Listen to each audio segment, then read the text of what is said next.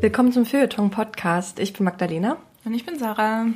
Und wir haben gleich quasi zwei Versprechungen gebrochen. Zum einen haben wir gesagt, wir sind Ende Juli da, jetzt ist es schon August. Und zum anderen wollten wir ähm, eigentlich einen Podcast über den, den Buchmarkt und die Kulturbranche machen und ähm, wie man da Fuß fassen kann, unsere Erfahrungen. Nur ist unser Herzensgast ähm, leider verhindert oder es ist nicht mehr möglich, dass sie mitmacht. Und deswegen haben wir uns jetzt schnell ein anderes Thema überlegt und wollen deswegen heute über Comics reden. Mhm. Und bevor wir loslegen, ähm, steigen wir doch gleich mal ein mit unserer Kategorie, die mittlerweile ihren zweiten Namen trägt. Darf es ein bisschen mehr sein? Darf es ein bisschen mehr sein? Und ja, was hast du dir mitgebracht, Sarah?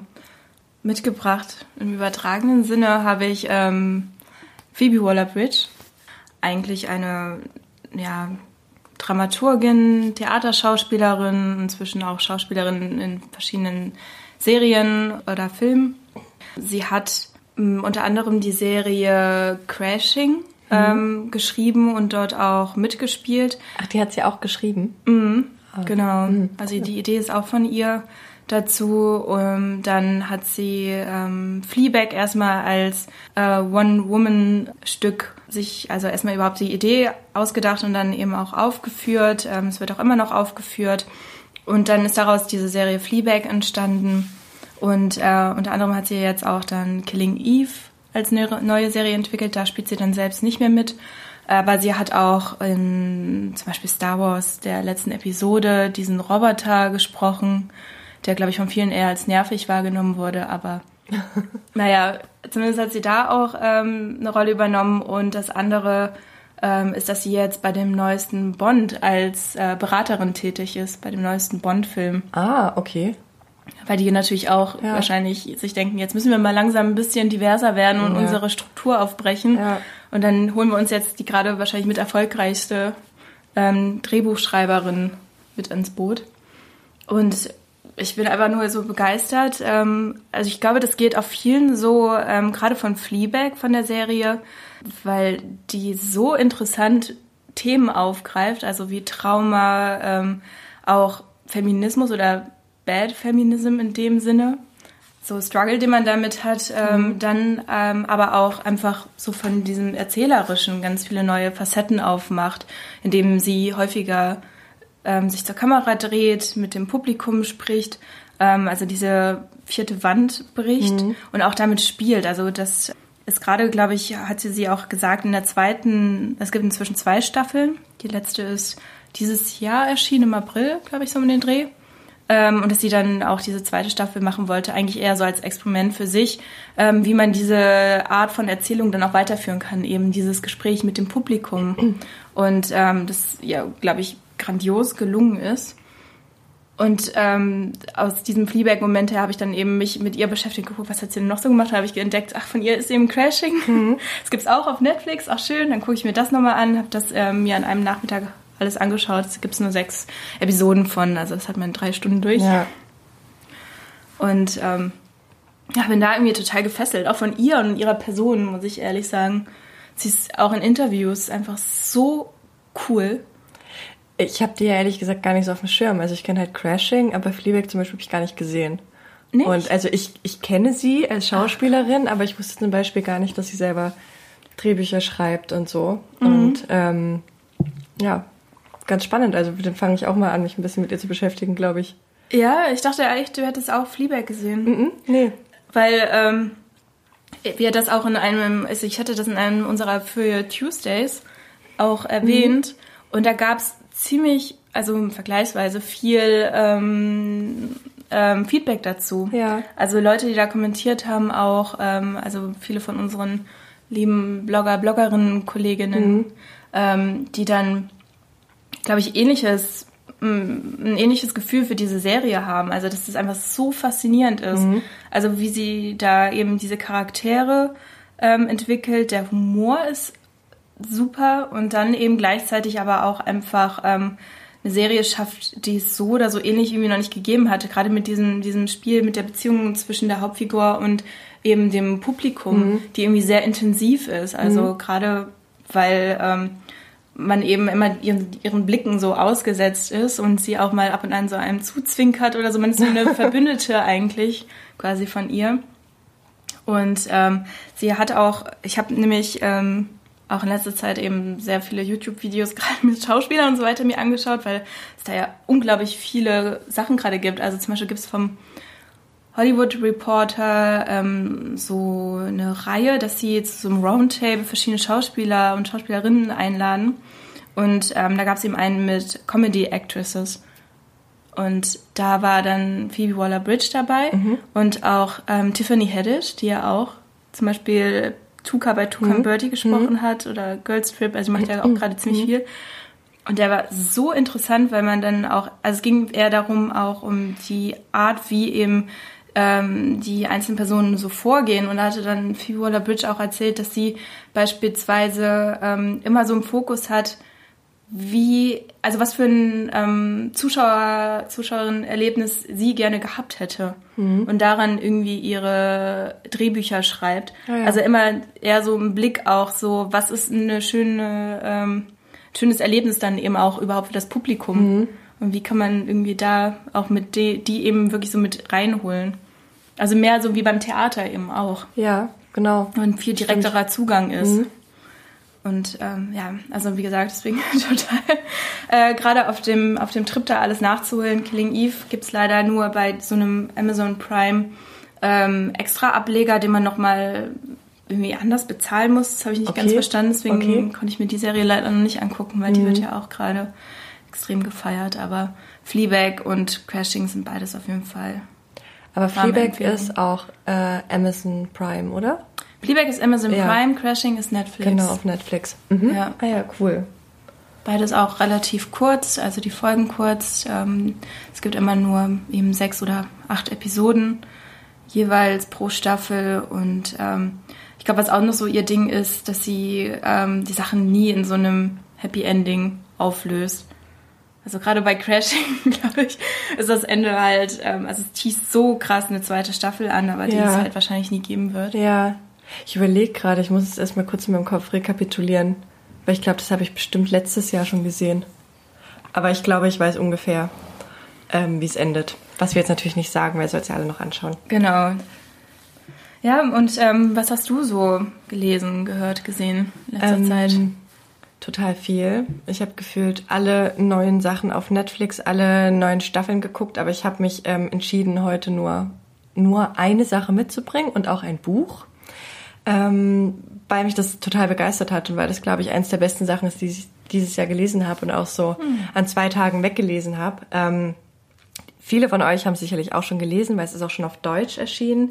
Ähm, 2018 direkt auf Deutsch als mein Jahr der Ruhe und Entspannung und ich rede von Otessa Moschweg's My Year of Rest and Relaxation, das äh, ja 2018 erschienen ist und ähm, ganz weirde Geschichte ist irgendwie. Also tatsächlich passiert auch gar nicht so viel. Es geht um eine Protagonistin, wir haben keinen Namen zu ihr und ähm, oberflächlich gesehen könnte man eigentlich denken, sie hat eigentlich so ein sehr Instagrammable Life, nur dass es noch kein Instagram gibt, weil es spielt 2000, 2001 vor 9-11 hm. in New York, aber also mehr halt MySpace-Zeiten. Ja, nur dass irgendwie diese Inszenierbarkeit, glaube ich, besser auf Instagram passt von ihrem Leben. Sie arbeitet halt in einer hippen Galerie, sie ist super schön, sie trägt irgendwie Markenklamotten, sie ähm, muss eigentlich auch nicht in dieser Galerie arbeiten, weil sie hat genug Geld, sie hat ähm, von ihren Eltern geerbt und hat auch, kann damit irgendwie alles ganz gut finanzieren und diese Galerie ist eher noch so ein hippes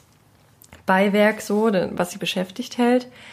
Ähm, und eigentlich so oberflächlich oder so mit Abstand gesehen könnte man sagen, ja, sie hat irgendwie eigentlich alles, was man so braucht. Aber sie ist ja total unglücklich, ähm, fühlt sich einsam, ist leer und hat eigentlich eine krasse Depression und fängt aus dieser Depression an, heraus viel zu schlafen, was, was man ja, was Menschen, die in einer Depression erkrankt sind, ja ein häufiges Symptom ist, einfach ganz viel zu schlafen. Und sie beschließt dann irgendwann, ähm, dass sie jetzt ein Jahr lang so viel wie möglich schlafen will und so wenig wie möglich wach sein will, um dann quasi wie ein Küken aus dem Ei zu schlüpfen nach einem Jahr und völlig neuer Mensch zu sein und ihr Leben neu anzugehen. Und gerät dann an eine sehr zweifelhafte ähm, Psychiaterin, die ihr quasi alles abkauft, was sie ihr so erzählt. Also sie sagt ihr halt, sie schläft nicht, sie, sie kann nicht schlafen, sie hat totale Schlafprobleme und kriegt deswegen die krassesten Medikamente verschrieben. Sachen, die auch noch nicht auf dem Markt sind, sondern noch so in der Testphase. Und dann nimmt sie halt die krassesten Schlafmittel, mit denen sie manchmal drei, vier Tage durchschläft.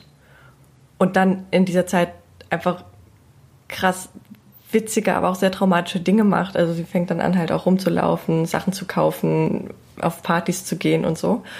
Und eigentlich ist der Ablauf des Romans immer nur, sie schläft, was macht sie, während sie schläft? Und dann steigert sich das immer mehr und so richtig viel passiert auch gar nicht. Aber das ist so eine skurrile und seltsame Geschichte, wie sie sich auch dann immer mehr von ihrer besten Freundin entfremdet und einfach auch fies ist. Und ähm, das steigert sich dann so immer, immer weiter und ist einfach total traurig, aber gleichzeitig auch mega witzig und eine ganz skurrile Geschichte einfach. Also mich jetzt total gefesselt. Ich war, ähm, ich fand es total toll. Mhm. Wirklich toll. Also so eins der besten Romane, die ich dieses Jahr hatte. Es ging auch so, als ob die Protagonistin so ein bisschen zweifelhaft ist, nicht so es wirklich. Ist voll die unsympathische ja. Kuh. Also wirklich krass, die ist fies, die ist super fies. Ne? Und dieses ganze Vorhaben ist ja einfach auch ja. so absurd. Ähm, ich will kaum wach sein, ich will nur das ganze Jahr durchschlafen und dann mal gucken, was nächstes Jahr ist, ist ja einfach irgendwie hm. sehr ja. merkwürdig. Aber es ist ein toller Spannend. Roman, also kann ich echt empfehlen. Und wie gesagt, es ist schon auf Deutsch erschienen und also für hm. diejenigen, die nicht, nicht so gerne auf Englisch lesen. Ja, wurde der deutsche Titel auch wieder, also der hält sich ja sehr eng an dem Englischen, hm. aber auf Deutsch klingt es einfach wirklich super öde. Voll. Tatsächlich. Also irgendwo ähm, also das englische Cover, das ist ja auch mit ähm, so einem ähm, klassischen Gemälde und dann mhm. eben aber mit dieser pinken Schrift. Also hat was fast schon so was bisschen Punkiges oder so. Mhm. Deswegen ist da irgendwie, passt da dieser langweilige Titel vielleicht ganz okay. Ich weiß nicht, wie die deutsche Ausgabe jetzt ich gerade auswendig aussieht. Ich glaube, die sieht genauso aus. Die haben, glaube ich, das gleiche Bild und ähm, auch diesen Pinkton da drauf. Mhm. Ja, vielleicht, vielleicht funktioniert es dann doch, aber irgendwie klingt es aber vielleicht auch passt es ganz gut vom Titel her zu dem äh, Plot, der ja eher dann sich ums Schlafen dreht. Ja, ja, genau. Eigentlich passiert halt nicht so krass viel. Ja, ja, spannend, cool. Würde ich mir auch mal, glaube ich, durchlesen. Da habe ich auch schon viel von gehört. Ja, eben. Ich habe halt auch ähm, das bei ganz vielen gesehen, dass sie das so ähm, krass gut besprechen und feiern und so. Und ich hatte mhm. aber überhaupt keine Vorstellung, worum es in dem Buch eigentlich geht und dachte, mhm. okay, als ich das in meiner Lieblingsbuchhandlung gesehen habe, okay, ich nehme es jetzt einfach mal mit. Und es ist wirklich cool. Also wirklich sehr, sehr gut. Ähm, dann komme ich mal zu meiner äh, letzten, also ich weiß nicht, ich glaube, Empfehlung ist total übertrieben, sondern eher ein, was ich halt in letzter Zeit so gesehen habe, Ding. Mhm. Ähm, und zwar habe ich wirklich fast alle Marvel-Filme, die so in letzter Zeit erschienen sind, ähm, durchgeschaut. Also das vielleicht so zum Hintergrund, dass ich eigentlich ähm, so früher, ich glaube, den ersten Iron Man habe ich mal gesehen, den ersten Tor und so und fand die irgendwie ein bisschen öde und habe dann für mich gedacht, ach, ich glaube, ich habe mich daran satt gesehen an diesen ganzen mhm. Superhelden, äh, Superhelden ist ja eigentlich mehr so mhm. männlichen vor allem in mhm. der Zeit gewesen, ähm, Filme und ähm, ich klinge mich da jetzt einfach raus und habe einfach jetzt erstmal kein Interesse mehr daran.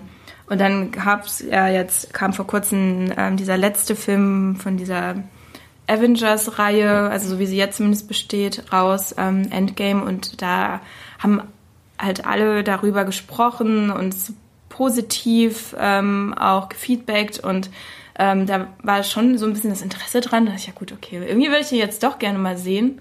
Aber dann muss man ja diese ganzen Filme davor nachholen, weil die mhm. ja so mhm. aufeinander aufbauen. Mhm. Und dann ähm, hatte ich gemeinsam mit, mit Hannes, mit meinem Freund eben uns dann so informiert, was sind so Filme, die wir dann jetzt geguckt haben müssen, damit wir da irgendwie ein bisschen ähm, hintersteigen hinter dem Plot und das dann eben alles nachgeholt. Und da habe ich dann gemerkt, wow, also die haben sich krass verändert. Die sind wirklich witzig. Einfach, also es ist so ein schräger Humor. Ich würde sagen, auch überhaupt nicht krass tiefgründig mhm. oder sowas, sondern es ist einfach so, also ich verstehe total, warum das so beliebt ist. Also es ist wirklich eigentlich das perfekte Popcorn-Kino in dem Sinne, dass du da drei Stunden in diesem Kino sitzt und es mhm. kommt dir vor wie eine halbe Stunde oder wie eine Stunde. Lustig. Ja, und dass du, also dass du wirklich einfach eine gute Zeit hast. Mhm. Und das ist ähm, auch versucht halt immer diese ganzen typischen Plots irgendwie auch mal neu zu denken und ähm, auch so Wendungen, die man nicht erwartet, reinzubringen und so weiter. Und ähm, da einfach einen richtig guten Job hinlegt. Also ich habe jetzt auch als letztes diesen neuen Spider-Man-Film Far From Home gesehen und ähm, auch da wirklich, also glaube ich, so beste Zeit meines Lebens so gefühlt gehabt, dass man die ganze Zeit in einem so laut durchlacht und es ist wirklich krass einfach. Also deswegen wollte ich da nochmal ähm, so jeden, dem es so ähnlich ging, der dachte so, okay, ähm, ganz ehrlich, was ja. ich habe keinen Bock mehr diese Superheldenfilme, Superheldinnen. Ja, da bin ich ganz vorne in der Reihe, glaube ich. Ja, also ich kann es auch voll nachvollziehen, weil es mir so ähnlich ging. Ähm, aber eigentlich ähm, ist es, glaube ich, wirklich, wenn man einfach mal Lust hat auf so Spaß, also dass die gar nicht so ähm, hohlfähig sind, wie man mhm. irgendwie denkt, dass sie immer wirklich dieser selben Formel folgen, sondern das ist echt ähm, inzwischen ganz ganz gut durchdacht ist. Ich denke mal, dass äh, wahrscheinlich das in den Comics auch länger schon so ähnlich ist, dass die ja, viel, viel tiefschichtiger sind ähm, und da die Filme halt sich langsam auch dem annähern. Ja, jetzt so meine These, als jemand, der eben da nicht so stark in diesem Universum mhm. drin hängt. Ja, aber kann ich mir auch vorstellen. Also da bin ich, das ist für mich auch irgendwie so wirklich so ein weißer Fleck irgendwie. Da bin ich, ähm, ja. bin ich auch sehr, sehr, sehr schlecht, ähm, schlecht drin, jetzt mitzureden. Aber gut, dass du das nochmal, gut, dass du genau, das nochmal sagst, dass es dir auch so ging. Und dann kann ich das mm. ja vielleicht auch demnächst mal ändern. Ja, also es ist ja einfach so, glaube ich, auch bisschen dieses Ding von Leuten, die sich jetzt, also ich will gar nicht jetzt irgendwie dich damit ansprechen, sondern generell, dass viele, glaube ich, die eben sich für sehr belesen halten und so weiter, dann mhm. irgendwie das eher so ein bisschen abkapseln, mhm. so als so ein bisschen ähm, Hoch versus Popkultur mäßig. Mhm. Ähm, aber das, also finde ich wirklich ja. eigentlich zu Unrecht ja. inzwischen. Also das ist ja echt ähm, schon so, wie gesagt, so ein bisschen interessante ähm, Aspekte gibt und das vor allem auch ähm, einfach mal echt sagen muss, es ist schon krass, dass es ein ähm, Filmuniversum schafft, so stark vernetzt zu sein mhm. und aufeinander aufzubauen und dabei noch so erfolgreich. Also mhm. das ist schon wirklich ähm, ja, heftig, das so mit zu beobachten. Und ähm, ich glaube, dass es auch eigentlich ja eine ganz gute Überleitung ist zu unserem Thema. Ja. Ähm, also gerade wegen, wie gesagt, also ich habe als Kind Marvel-Comics nicht wirklich gelesen. Ich habe eher so Cartoon-Serien dazu geguckt, sowas mhm. wie die Spider-Man-Serie, die ähm, in den 90ern und vielleicht noch Anfang 2000ern ähm, am Wochenende im Fernsehen lief. Ähm, aber ähm, hast du denn irgendwie als Kind Comics gelesen oder? Ähm, Nee, überhaupt nicht, überhaupt nicht tatsächlich. Ich habe auch, ich habe auch ähm, Cartoons und so geguckt und ähm, aber auch gar nicht so gezielt, dass ich da so Lieblinge hatte, sondern eher was gerade so lief. Ja, das war bei mir aber auch so. Und Comics war bei mir generell auch bis dieses oder letztes Jahr habe ich auch Comics überhaupt nicht gelesen, weil ich ein total einseitiges Bild, glaube ich, auch davon hatte. Und mir ist dieses Jahr ähm, mit den Liv Strömquist Comics bewusst geworden ist, was dieses Genre eigentlich auch kann und wie vielfältig das sein kann und habe halt da richtig Spaß dran gefunden ähm, und bin quasi ja seit diesem Jahr Comicleserin. So jetzt geläutert. mit, genau, mit 26, 27, wie alt bin ich? 27 Jahren. Ja. Ja, also ich, bei mir war es wirklich insofern anders, dass ich von, also so Kindergartenalter an, würde ich sagen, mhm. oder ab wann kann man denn lesen? Grundschule vielleicht daher. Mhm. Ähm, so Comics gelesen habe. Also sei es jetzt so lustige Taschenbücher, diese ganzen mhm. Mickey Mouse Sachen, mhm. bis zu ähm, meine meine Mutter war als Kind selbst großer Asterix-Fan und hat halt wirklich ah, alle mhm. Bände davon und ich habe mhm. die auch alle hintereinander weggelesen.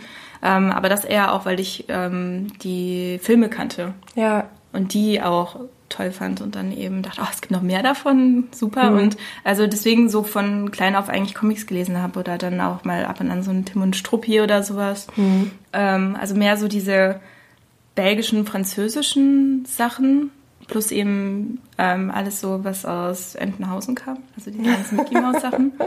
Und ähm, da dann schon so einen Bezug dazu gefunden hatte und dann eben auch viele Cartoons so gesehen und dann war es so, dass ich irgendwann halt entdeckt habe, diese ganze japanische Comic-Reihe, mhm. also Manga und so weiter. Das war dann auch, dass ich ähm, gemeinsam mit meiner Schwester dann ähm, zu so einer Buchhandlung im Bahnhof gefahren bin, ähm, die eben so eine kleine Comic-Ecke hatte. Mhm. Und wir uns dann die angeguckt haben und total begeistert waren, weil das eben diese ganzen ähm, Serien oder Cartoons, die wir aus dem Fernsehen kannten, plötzlich halt als so Comicbänder mhm. es dann da gab. Also ähm, es war zum Beispiel so eine, die das heißt irgendwie Chan die Kamikaze-Diebin, ähm, was eine TV-Serie war und eigentlich war eben diese adaptiert von der von dem Manga. Mhm. Und dann haben wir diesen Manga da entdeckt und dann war es halt so ein wow, krass. so ein ganz neues Universum, was sich aufgemacht hat und dann haben wir eben angefangen da ähm, viel zu lesen und zu sammeln und dann hat sich das auf jeden Fall erschlossen. Und eine Zeit lang habe ich dann ähm, gar nicht mehr so viel an Comics konsumiert, gerade nachdem ich ähm, ja so in der Abi-Phase, würde ich sagen, hat es mhm. eigentlich schon so ein bisschen nachgelassen und ähm, dann auch wieder für mich entdeckt tatsächlich mit ähm, diesem Boom, den es gerade eigentlich darum gibt. Genau, ja. Also ähm, dass ja das eigentlich als Medium schon würde ich sagen, wiederentdeckt wurde, mhm. vielleicht. Mhm. Naja, und ich habe halt auch das Gefühl, dass es sich halt jetzt auch so ein bisschen öffnet für weibliche Zeichnerinnen und ähm, so ein bisschen so ein bisschen diverser wird, ne? Weil so Comics ja eigentlich schon auch, gerade die Marvel-Comics oder das, was irgendwie so populär ist, ja schon auch eine krasse Männerdomäne war und auch noch ist und man jetzt das Gefühl hat, es gibt so ein paar kleinere unabhängigere ähm, Verlage, die auch populärer werden und dann mehr ähm, auch Frauen in ihrem Programm haben, wie mhm. Avant, der Avant Verlag zum Beispiel. Ja. Die sind ja, glaube ich, jetzt relativ, klar, ist immer noch ein kleiner unabhängiger Verlag, aber populärer mhm. als noch vor ein paar Jahren. Ne? Ja. So. Wir hatten den ja auch, ähm, wir waren ja auf der Leipziger Buchmesse gemeinsam, Magdalena und ich, und da hatten wir auch kurz mit dem ähm, ich weiß nicht, ob das jetzt der Chefverleger ja, war, ich glaube schon, ne? Ja. Vom Avant Verlag gesprochen und auch mal gefragt, wie das ist, ähm, ob er das schon so eine Tendenz ausmachen kann, dass sich das öffnet. Und er meinte absolut. Also, dass die auch richtig gut mhm. sich verkaufen. Also, so mit Zahlen gesprochen. Also, ja. gerade die Sachen von Liv Strömquist und dass sie dann darauf aufbauen und das auch entsprechend ausbauen, was mhm. ja total mhm. ähm, großartig ist. Ja, bei Avant gibt's auch diesen, den wollte ich auch mal lesen. Ähm, das ist auch so ein ganz dicker Comic, der heißt Unten. Und mir fällt gerade die Zeichnerin nicht ein, wo es auch so um Klassenfragen ja, geht und ja, so von stimmt. einem mhm. osteuropäischen, boah, ist jetzt auch ein bisschen hart zu sagen, weil ich nicht mal gerade weiß, welches Land, ne? Aber ähm, ich Polnisch, glaube ich, aber ich bin mir nicht sicher. Ich meine auch tatsächlich. Und mhm. den wollte ich auch unbedingt mal. Den hat Lukas letztens auch verschenkt und das ist, glaube ich, so mein nächster, den ich mir ah, ja. auf meine Liste setze. Die dann nach Großbritannien auswandert und dann ihr Leben in London und so weiter da geschildert wird. War das nicht das? Ähm, ich glaube, sie ist in Schweden. Okay. Aber, aber, auf jeden Fall hat sie kein Geld und schlägt sich irgendwie durch. Und sie hat auch so eine, zum einen eine weibliche Perspektive und halt auch eine Klassenperspektive. Hm, finde ich eigentlich mhm. ganz interessant. Aber mehr kann ja. ich, ich meine, ich kenne es noch nicht, mehr kann ich nicht drüber sagen. Aber so als ähm, kleiner, was steht auf meiner Comic-Leseliste? Einwurf wollte ich das mal anbringen. Ja, vielleicht kann man da auch zu diesem Boom gleich mal anführen. Und zwar dieses was ist jetzt eigentlich ein Comic und was ist eine Graphic Novel? Mhm. Weil dieses Wiederaufleben des Comics hat, glaube ich, stark mit dem Begriff Graphic Novel auch zu tun. Ja. Dass ähm, das irgendwie den ähm, Comic wieder so salonfähig gemacht hat, mhm. könnte man sagen. Und ähm, also ich auch selbst Probleme hatte, was ist jetzt, was ist eigentlich jetzt genau der Unterschied? Mhm. Wann sagt man das eine, wann das andere? Und ähm, Dazu gibt es ganz interessante Broschüren von verschiedenen Verlagshäusern, ähm, die versuchen, diesen Unterschied zu erklären, damit, dass eben Graphic Novels inhaltlich anspruchsvoller seien, vielschichtiger, richten sich eher an ein erwachsenes Lesepublikum und sind eher meistens so in einem Einzelband dann veröffentlicht mhm. und nicht ähm, in so mehrreihigen ähm, Ausgaben. Und eigentlich unglaublich schwierig, diese Art ja, von Definition total. aufzumachen. Ja. Gerade eben, weil eigentlich damit gesagt wird, ja, Graphic Novel ist Hochkultur und Comic ist eben Populärkultur, mhm.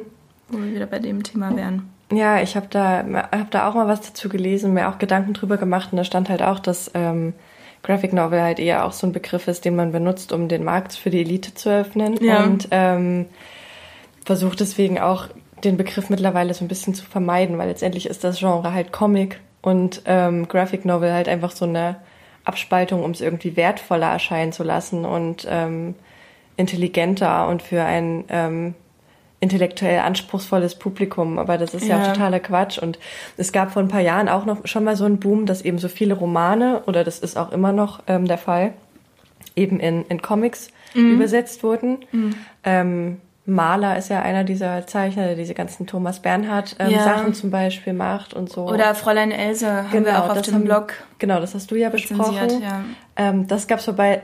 Ich glaube, das ist so diese diese erste Welle auch, wo sich so das Publikum, ähm, das Akademikerpublikum dann auch mehr irgendwie diesem gezeichneten Genre ähm, hingewendet ja. hat. Aber es ist ja auch, wenn man so ein bisschen überlegt, ist mir gerade eingefallen, wie auch ComicleserInnen dargestellt werden, auch in der Popkultur, wenn man jetzt mal Big Bang Theory oder sowas anguckt. Ja. Dass es ja eigentlich immer so die Nerds sind, die in den Comicbuchladen gehen, keine Frauen abbekommen, ähm, unsportlich sind und halt einfach nerdy und so ein bisschen am Rand der Gesellschaft ja. und nirgendwo so richtig hinpassen und auf jeden Fall unbeliebt. So. Ja, dass das total mit Klischees behaftet ist. Also mhm. so eine ähnliche Kategorie halt wie zum Beispiel Computerspiele auch mhm. oder sowas. Also was mit diesem genau. Nerdtum zu tun hatte, bis dann eben dieser Nerdtum eigentlich, ich glaube auch durch Serien wie Big Bang Theory ähm, ja schon populär wurde. Also mhm. inzwischen kannst du ja auch bei ähm, H&M deine Comic-Helden-T-Shirts quasi ja. kaufen. Also ja. dann ähm, ist das schon so in den Mainstream rübergewandert. Aber es stimmt schon, dass es einfach noch diese Konnotation schon hat. Ja. Ähm, Gerade eben eher, also wo wir wieder bei diesen Marvel, DC und so weiter Sachen wären. Ich denke, mhm. gerade da ist es eher so, mhm. wenn das eben Graphic Novel sich dann bewusst davon, also versucht dann ein bisschen höher genau, anzusiedeln, genau, ja. ähm, was eben, wie wir schon gesagt haben, eigentlich kompletter Schwachsinn ist. Also es ist so eine normative Wertung, die damit einhergeht, mhm. mit dieser Abgrenzung. Und deswegen, ähm, eigentlich, es ist ja nur nicht mal ein Subgenre von Comics oder sowas, sondern nee. es ist einfach so Begriffe, die parallel quasi zueinander laufen und ein und dasselbe bezeichnen, nur mhm. dass eine eben so eine Wertigkeit versucht zu vermitteln. Mhm. Ja. Ja, deswegen, also wir, wir sprechen jetzt einfach mal hier über Comics. Das genau. macht die Sache ein bisschen einfacher. Ja. Ja. Und eben, also ich meine, das ist halt auch, ich würde sagen, wir nehmen es jetzt als Oberbegriff, weil auch die Sachen, die wir jetzt hier haben, sind ja super verschieden und die Herangehensweise ist super verschieden. Also alle Sachen, die wir jetzt im Laufe des Podcasts auch ansprechen werden, sind komplett unterschiedliche Arten, wie man mm. eigentlich mit diesem Medium umgehen kann. Ja. Und das finde ich eigentlich auch so, so krass spannend daran. Und das war mir eben auch bis vor kurzem nicht so bewusst irgendwie, mhm. dass das, ich hatte halt auch so diese Marvel-Comics so vor Augen, das war für mich so Comic, Comic irgendwie ja. und diese ganzen Spielarten, das öffnet sich mir jetzt erst und ich finde es wirklich echt cool. Ja, also ich finde es auch richtig spannend. Ähm, also es gibt beispielsweise von ähm, Scott McCloud, ähm, so ein, das war der erste wissenschaftliche Band, oder heißt es so zumindest, der zum Thema Comics veröffentlicht wurde. Das war 1993 und der ist eben auch in Comicform erschienen. Also er zeichnet sich selbst immer als Comicfigur, die quasi ähm, durch die Welt der Comics führt, versucht ähm, zu analysieren und zu erklären, wie eigentlich ähm, das genau funktioniert, dass irgendwie durch diese Bilder so eine äh, Narrative entsteht. Mhm. Und ähm, also ist natürlich besser, anstatt das mit Worten irgendwie mhm. zu beschreiben, da eben diese Mischung aus Wort und Bild zu finden. Mhm. Und er hat eben die These, also erstmal einerseits, also ein Comic ähm, muss immer eine Sequenz sein, also so ein einzelnes Comicbild wäre eigentlich kein Comic, weil eben es dieses von A nach B geben muss, mhm. damit überhaupt dann eben, wie gesagt, so eine Geschichte erzählt wird, mhm. dass sich irgendwas verändert von dem einen Bild zum anderen. Und das andere ist, ähm, dass er vor allem diesen Zwischenraum zwischen diesen einzelnen, also Panels heißen ja die einzelnen Comicbilder, ähm, dass dieser Zwischenraum eigentlich mit das Wichtigste ist. Ja. Weil da eigentlich die Bewegung und die Handlung passiert, mhm. weil ähm, der, die LeserInnen ähm, da die Verbindung zwischen den einzelnen Panels imaginieren müssen. Mhm. Also wie es jetzt von dem Bild mhm. zu dem kommt und so mhm. weiter. Und da eigentlich du eben total involviert bist, daran überhaupt diese Geschichte so als solche wahrzunehmen. Mhm. Einfach nur durch diese Zwischenräume zwischen den einzelnen Bildern. Also das ist nur so logisch. Ja, aber also ja. einfach nur, dass so ähm, man sich das gar nicht so bewusst macht, wie eigentlich so ein Comic funktioniert und das ist total ähm, eben, also dass man damit auch dann spielen kann mhm. natürlich. Und gerade auch, ähm, was so verschiedene Perspektiven angeht, du kannst ja auch ähm, dann auch irgendwie ganz völlig surreal werden oder ähm, auch damit ähm, zum Beispiel insofern spielen, dass du dann plötzlich ähm, auch richtige Briefe da abbildest oder sowas. Also so ganz, ganz viele verschiedene Arten, mhm, eigentlich dann genau. eine Geschichte zu erzählen finden kannst. Und das ist nicht eben nur hier quadratisches Panel, dann hier wieder, dann mhm. da wieder und das ist einfach sich so ein Stück entlang reiht und fertig und dann mal hier irgendwo ein paar so onomatopoetische Worte wie naja. Bumm, Tschack, keine Ahnung was, sondern nee, es ist halt ja. viel, viel ähm, mehr als diese gängigen Klischees. Ja, voll. Und gerade dadurch, dass es eben Bild mit Text verbindet, also so dieses, was wir auch eigentlich bei der Folge hatten, als wir über ähm, auch Cartoonserien gesprochen haben, also dass so, ähm, so ein ästhetisches Element dazukommt, was ähm, halt viel, viel mehr ist als jetzt ähm, eine Geschichte, die sich irgendwie mit Bildern eben plus Text hm. erzählt oder sowas, ja. sondern dass eben das, dieses Zusammenspiel daraus hm. voll viele Möglichkeiten öffnet. Ja, so das nochmal so als Plädoyer an den Comic. Ja. Ähm, dass man das auf jeden Fall nicht unterschätzen sollte. Aber was ich ja auch ganz interessant finde, dass du sagst, dass er diese wissenschaftliche Abhandlung quasi als Comic macht. Ähm, das nutze ich gleich mal als Überleitung zu Strömquist, weil das ja, Stimmt, ja, das Ding von ihr ist. Also sie ist, ähm, Liv Strömquist ist ja Politikwissenschaftlerin und in Deutschland sind mittlerweile drei Comics von ihr erschienen. In Schweden hat sie glaube ich, einiges mehr veröffentlicht, aber mhm. in Deutschland eben erst die drei. Ähm, der Ursprung der Welt, der Ursprung der Liebe und jetzt I'm Every Woman, der neueste von diesem Jahr.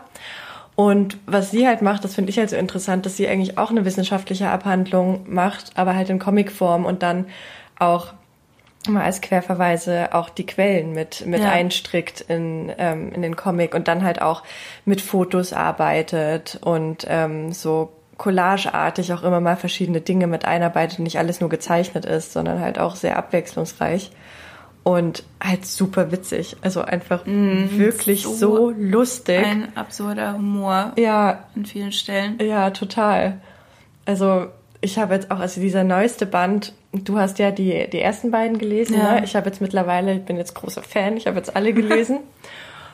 Und ähm, auch der neueste Band, da gibt so eine so eine Abhandlung darüber, dass ähm, Kinder eigentlich Rechtspopulisten sind, weil sie irgendwie ähm, so konservativ sind, rechtskonservativ sind, ähm, wollen, dass ihre Mutter auch für sie kocht und immer für sie da ist und sich um die Kinder kümmert und so. Also so ganz absurde Sachen, mit denen sie dann beweist, Kinder sind eigentlich Rechtspopulisten. Und es ist so witzig und so cool.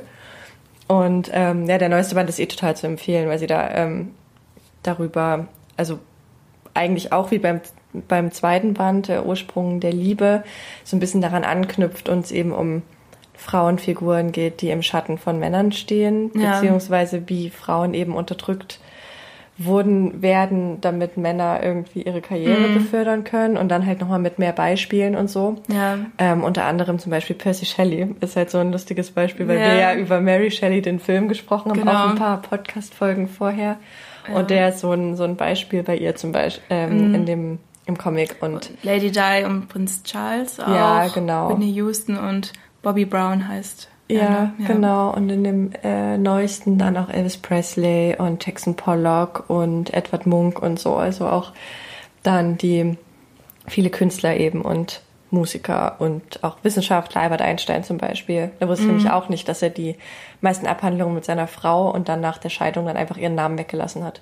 Ach so, ja. nee, wusste ich auch nicht. Das ist auch echt wenn man Krass. Sachen ist man auch echt so schockiert. Und mm. sie nutzt doch eigentlich meistens die gleichen Muster. Es gibt immer so eine Anmoderation, so eine Art Fernsehshow, wo dann ja. irgendwie so ein äh, Top Ten der beschissensten, beschissensten Männer vorgestellt wird oder je nachdem beim Ursprung der Welt ähm, Männer, die ganz fasziniert mit dem weiblichen Geschlechtsorgan oh, ja. und das erforscht haben, beziehungsweise sich sonst was für krude Theorien ausgedacht mm. haben, wie und, negativ das weibliche mm. Geschlecht Frauen beeinflusst. Ja, gerade auch Selbstbefriedigung oder genau. Orgasmen generell der Frau. Also da ist übrigens, falls ihr morgens gerne irgendwie Cornflakes von Kellogg's isst, ja, lest euch das mal durch. Also das war so ein kranker Mensch, dieser Kellogg-Typ. Ja, total krank. Absolut.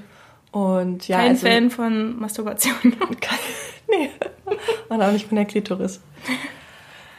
Ja, genau. Und das ist eigentlich, sie nutzt so die gleichen Muster immer wieder, aber es funktioniert halt jedes Mal total gut. Also ich bin ähm, hin, hin und weg und ich kann es ja, jedem, der die Comics absolut. noch nicht kennt, jedem, jeder, ja.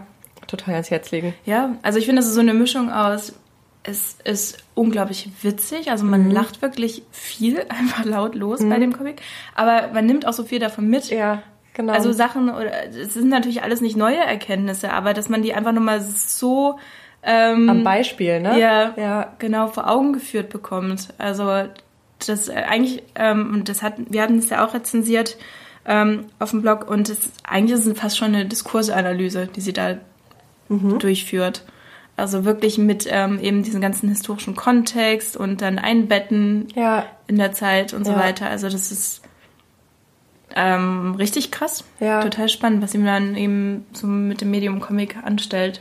Ja, total. Auch beim Ursprung der Liebe ist ja auch so mega cool, wie sie herleitet, wo eigentlich unsere ähm, Norm in heterosexuellen Beziehungen herkommt, dass man ähm, monogam lebt und treu ist und was das für Frauen bedeutet, wo das herkommt. Und das leitet sie dann so aus der Geschichte und Bibel her und ähm, es ist so cool. Es ist wirklich richtig, richtig gut. Ja.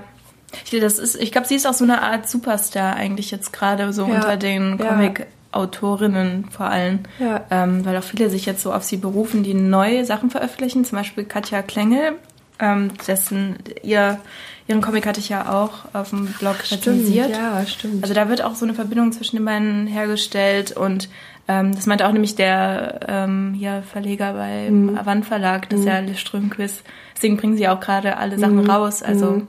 gerade da ja, zu Recht ist ja auch. Nee, Aber die Katja Kleiner, das war bei Reprodukt, ne? Das ist nicht im Bandverlag ja, erschienen. Ja, genau, das ja. war Reprodukt, das stimmt. Ja. Ja. Obwohl die ja irgendwie gefühlt auch alle, ich glaube, die arbeiten alle schon recht eng zusammen, habe ich das Gefühl. Ja, gut, das ist ja auch ein kleiner, kleiner Markt, ne? Irgendwie. Ja, tatsächlich noch. Also ich glaube, ich glaube, dass der wahrscheinlich jetzt wachsen wird. Mhm. Ähm, aber also wenn man jetzt einfach von den Ständen auf der Leipziger Buchmesse ausgeht, dann ja. war der Wandverlag äh, stand schon kleiner als der von Surkamp oder so. Ja, das stimmt. Ja, aber also wirklich, die bringen echt tolle Sachen raus. Bin ich echt auch jedes Mal, jedes Mal begeistert. Ja. Und auch so, so abwechslungsreiche, coole Sachen haben. Ja, also ich werde mal überleiten zu einer weiteren Star- Autorin ja. ähm, von Comics, und zwar Mariko Tamaki. Ähm, also sie hat in letzter Zeit, sie ist Autorin, also keine Illustratorin. Und sie ähm, mhm. Ähm, setzt sich halt immer dann mit verschiedenen Illustratorinnen zusammen ähm, für neue Geschichten. Unter anderem mit ihrer Cousine hat sie Sachen veröffentlicht. Ähm, ich glaube, das war zum einen Skim, das war der erste, den sie gemeinsam veröffentlicht haben, 2009 oder so, schon ein bisschen älter. Ähm, da geht es dann um eine, eine Schülerin, die in ihre Lehrerin verliebt ist. Und ähm, das andere ist ähm, eins, das heißt ähm, One Last Summer, glaube ich. Ansonsten ähm, schaue ich mhm. nochmal später nach, wie es heißt. Ähm, und dann hat sie jetzt sich aber mit einer anderen Illustratorin zusammengetan, mit Rosemary Valero O'Connell ähm, und äh, den Comicband Laura Dean Keeps Breaking Up With Me veröffentlicht. Und der kam tatsächlich jetzt erst vor kurzem raus, im Juni, Juli 2019 ähm, im Verlag First Edition, ist noch nicht auf Deutsch erschienen. Aber ich glaube, es wird nicht lange dauern. Also die mhm. anderen sind auch alle schon auf Deutsch erschienen. Also wahrscheinlich wird es schon bald auch ähm, eine Übersetzung davon geben. Und es geht dort um ähm, Laura, Laura Dean, wie im Titel, und ähm, Frederica, aber auch Freddy genannt, ähm, die ein Paar sind. Und ähm, dass Laura nicht wirklich die beste äh, Freundin ist, sondern eigentlich total ähm, auf sich selbst fixiert, mhm. auch sehr rücksichtslos mit ähm, Freddy umgeht und ähm, auch eben, also am Anfang des Comics zum vierten Mal mit ihr Schluss macht nachdem Laura diejenige war, die ähm, auf dem auf einem Schulball mit jemand anderen rumgemacht hat. Mhm.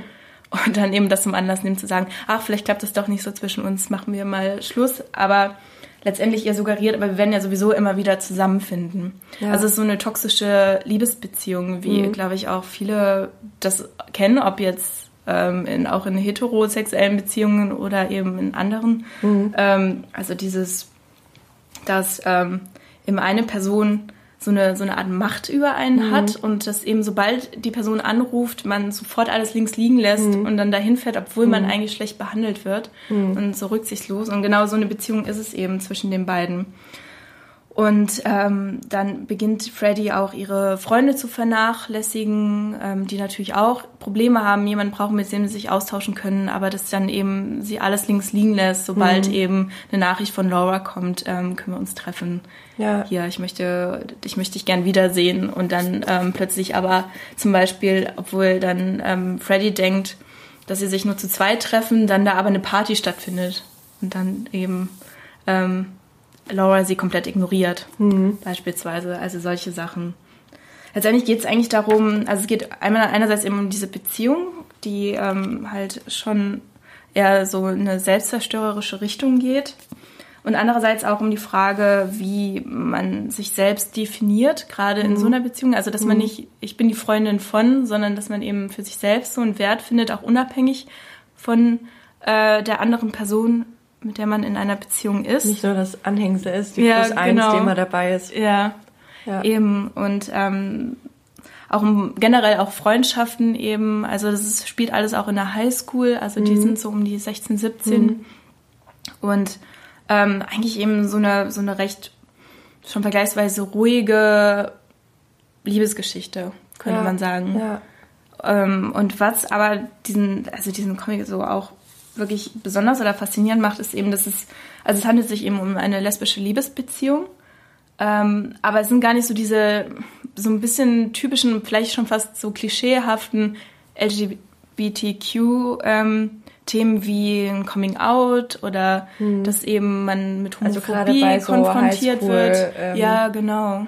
Ja. Sondern ähm, Freddy und auch Laura ähm, also die, die fühlen sich total wohl mit ihrer Sexualität mhm. und hinterfragen das auch nicht oder sind da nicht in Selbstzweifel, sondern also das, das wird da bei den beiden sehr offen gelebt und auch akzeptiert von den Freunden drumherum. Also weil das ganze Umfeld auch, das da gezeigt wird, ist auch selbst super queer. Also da mhm. sind dann ähm, also die besten Freunde von ähm, von Freddy sind zum Beispiel auch unter anderem ein schwules Paar, Eric und Buddy.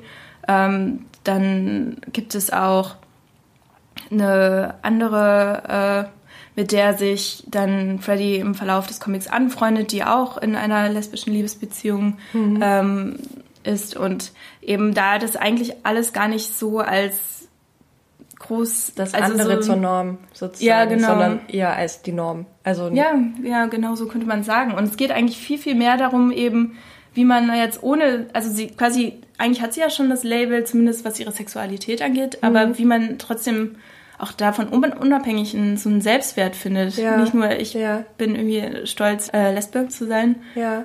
sondern dass ähm, man eben auch irgendwie trotzdem ähm, genauso damit zu kämpfen hat, seinen Platz zu finden. Mhm. Auch wenn man das in Anführungszeichen schon für sich eigentlich so gelöst hat. Mhm. Gerade eben in so einer Liebesbeziehung ja. mit einer anderen Person. Und das andere ist auch, dass ähm, die Figuren auch ansonsten total divers sind. Also nicht nur die Hauptfiguren, sondern halt auch alle Nebencharaktere, die überall mhm. auftauchen.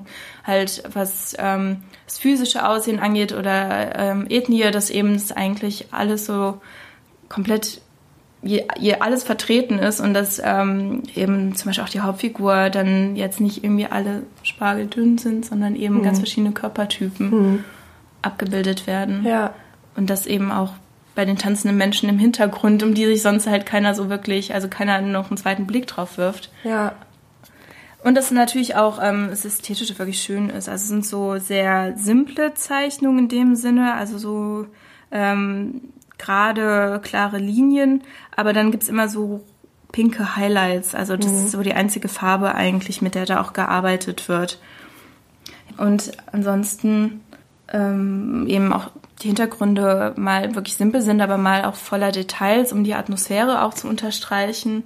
Also es ist sehr abwechslungsreich und ich habe es echt ähm, gerne gelesen. Also vielleicht so als Hintergrund auch dazu. Ja. Ich habe mir den eigentlich schon für die Episode rausgesucht, den Comic Laura Dean Keeps Breaking Up With Me, weil ich viel darüber gelesen habe. Mhm.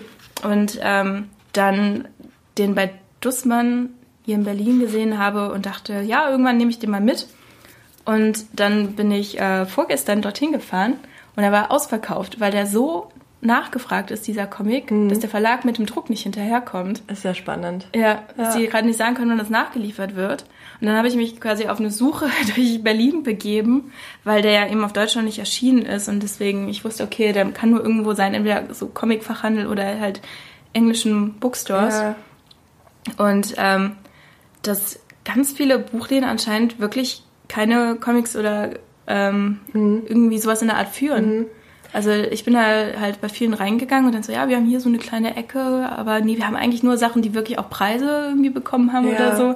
Also das ähm, ist da wirklich doch eine strikte Trennung, mhm. glaube ich, im Buchhandel zu geben ja, scheint. Voll.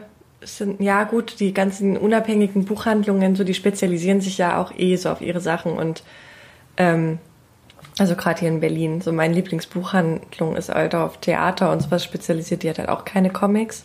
Mhm. Und also die haben halt alle so ihre Fachgebiete und dann hast du halt einen klassischen Comicbuchladen und die anderen haben es halt eher nicht. Obwohl ich schon das Gefühl habe, dass es mehr wird. Also gerade der, ähm, die zur Buchbox gehören, dieses ähm, Love Stories of Berlin, die haben doch auch Comics, oder? Ähm, Hatte ich zumindest so im Kopf. Die sind. Warte mal, war das? Nee, das in der Kastanienallee. Ja, die hatten zum Beispiel gar keine. Die hatten keine. Mhm. Okay, dann hatte ich das falsch im Kopf. Und dann gibt's auf der Schönhauser noch die, auch ein sehr schöner Buchladen, Anna, ähm, Anna Kulut. Die haben auch so eine, aber auch ganz kleine Comic-Ecke und dann auch eher so Liv Strömquist und so diese ganzen feministischen, ja. ähm, feministischen Sachen. Da hätte ich mir auch vorstellen können, dass die das haben, weil die auch englische Sachen haben. Ja. Aber wenn du es dann letztendlich im Comicladen gefunden hast, ist ja gut. Dafür ist der Comicladen ja, es gab ja da. dann, also dann am Ende nach meiner Odyssee habe ich es dann doch noch gefunden ja, und ja. Ähm, gekauft. Aber ja, also spannend auf jeden Fall, dass es auch so nachgefragt ist mhm. dann anscheinend. Ja. Also dass es wirklich so einen Nerv getroffen hat. Aber das ist schon so Young Adult, ne? Also das ja, ist genau. also so vom äh, von der Covergestaltung würde ich das jetzt auch eher als so ja. Young Adult ein wird auch so ähm, aufgeführt, überall so ab 14 plus. Und wie gesagt, mhm. es handelt sich auch um, um Teenager, ähm, die in der Highschool noch sich äh, noch sind und ja, also es ist alles halt auch, ähm, also es kommt ohne viel Drama in dem Sinne schon aus. Also es ist jetzt nicht, dass da irgendwie jemand ähm, dann groß stirbt, ermordet wird, was auch immer, sondern ja. eigentlich ist es sehr realistisch. Ja dann eben so Hochs und Tiefs im Leben abbildet. Das, äh, Teenager. Ja, genau. Liebesdram. Genau. Aber eben in einer queeren Umgebung ja. eingebettet und nicht so heteronormativ. Ja, genau. Und das eben ohne das auch selbst aber zu stark zu thematisieren. Also ja. es gibt so einmal eine Diskussion, ähm, die ist eigentlich auch fast ein bisschen beiläufig, ähm, Schulunterricht, dass es dann um jemanden geht, der offen homosexuell gelebt hat. Und da sagt eine ähm, Mitschülerin, warum sagst du denn homosexuell? Ähm, er war ein stolzer, schwuler Mann und homosexuell lässt es klingen wie eine medizinische ähm, mhm. Condition, mhm. Ähm, also ja. ein medizinischer Zustand. Und ähm, die Person aber, die das mit homosexuell gesagt hat, das ist halt hier der eine Freund von ihr, der selbst halt schwul lebt ja. und dann quasi von einer Mitschülerin gerügt wurde, welches Label er benutzt ja, hat. Ja. Und also das, es wird auch gar nicht kommentiert, was jetzt das Richtige ist, was mhm. nicht, aber zumindest wird diese Diskussion da mhm. auch aufgeführt. Und es ist jetzt nicht so, dass es in der Welt spielt, wo ähm, das einfach jetzt keine Rolle spielt und gar nicht thematisiert wird. Mhm. Ähm, auch die Protagonistin Freddy sagt irgendwann, ja, ähm, ich bin auf jeden Fall dankbar auch für alle, die quasi vor mir kamen und dafür gekämpft haben, dass ich überhaupt so offene Beziehungen führen kann. Mhm. Aber es ist trotzdem scheiße, so ja, eine Art, ja. diese Beziehung, die sie da gerade hat mit ja. Laura Dean. Ja, cool. Also, ja. Klingt auf jeden Fall spannend. Ja, also auch wenn man vielleicht selbst jetzt ähm, nochmal auf ein Geschenk für jüngere Geschwister mhm. oder sowas sucht, ist bestimmt auch gut, mhm. aber auch Erwachsene, ja. glaube ich, können da sich schon auch drin wiederfinden. Ja, ich habe ähm, auch noch ein Buch mit, bei dem ich mir gar nicht so richtig sicher bin, ob ich das jetzt so äh, Comic nennen kann, aber ich benutze es jetzt trotzdem. Ähm, bin noch nicht so richtig klar darüber, was das ist. Also ist so eine krasse Mischform von verschiedenen Arten, äh, mit einem Thema umzugehen, dass ich das gar nicht so einordnen will, aber ich nenne es jetzt trotzdem einfach mal Comic. Und das wird auch ist gerade als ähm, für den Jugendliteraturpreis nominiert. Also schließt ähm, ganz gut an das Young Adult Thema an, obwohl das eben für Erwachsene auch ähm, super spannend ist, vor allem wenn man in Deutschland groß geworden ist.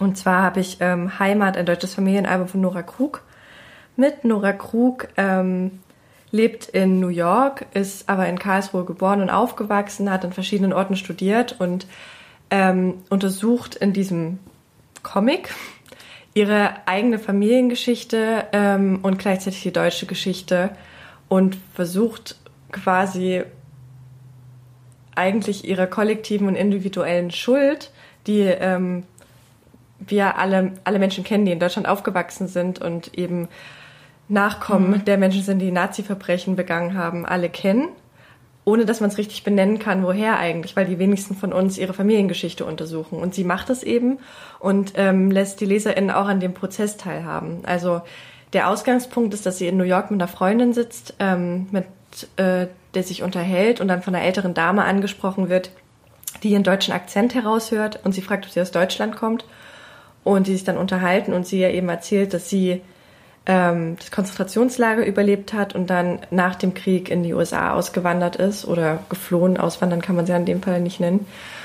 Ähm, und sie halt überhaupt nicht wusste, was sie darauf sagen will und so voll ins Stocken geraten ist und sie überhaupt nicht wusste, wie sie sich jetzt artikulieren soll als Deutsche und nimmt das als Ausgangspunkt, um ihre eigene Familiengeschichte zu untersuchen. Und es ist so toll gemacht, weil sie, ja, weil sie halt den Prozess, wie geht sie ran, selber die Zweifel, waren meine Großeltern eigentlich jetzt Täter oder nicht mhm. und das auch am Ende nicht so richtig sagen kann sie, weil alle Geschichten, die überliefert werden, widersprechen sich, weil manche beschönigen halt Dinge der Nachkommen oder wissen Sachen einfach nicht, haben nie nachgefragt, weil diese mhm. Nachkommengeneration in den 50er, 60er Jahren ja nicht darüber sprechen wollte und man eigentlich versucht hat, alles so idyllisch wie möglich zu halten und der Heimatfilm aufkommt und so weiter.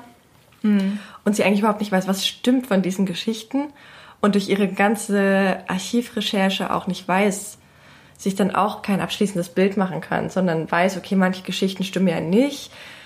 Mein Opa hat irgendwie SPD gewählt, dann war er plötzlich doch in der NSDAP, aber eigentlich ähm, war er dann nicht aktiv und sie eigentlich nie so mit diesem Bild abstimmen kann, ja, er war einer von den Guten oder er war einer von den Bösen, sondern ja. immer so ein Mittelding. Was wahrscheinlich aber für eine große Mehrheit auch stellvertretend genau, ist. Genau, ähm, ja, für. Die, für viele total realistisch ist, sich so ähm, kein abschließendes Bild machen zu können. Mhm. Und da gibt's auch den einen Punkt, wo sie sich quasi wünscht, sie wüsste jetzt, ob sie sagen können, äh, könnt, dass sie sagen kann, mein, ähm, mein Opa Willi war... Ähm, war Gegner des Regimes oder mein Opa Willi war Täter. Aber dieses Mischding für sie total schwierig ist, damit umzugehen, weil sie sich keine Meinung machen kann. Ja. Und ähm, sie, man findet halt drin ganze Akten abgedruckt, ähm, Fotos, äh, dann aber auch so ganz klassische, ganz klassische Comicform mit Panels und ähm, experimentellen Illustrationen und so. Manchmal ist es auch ein bisschen wie ein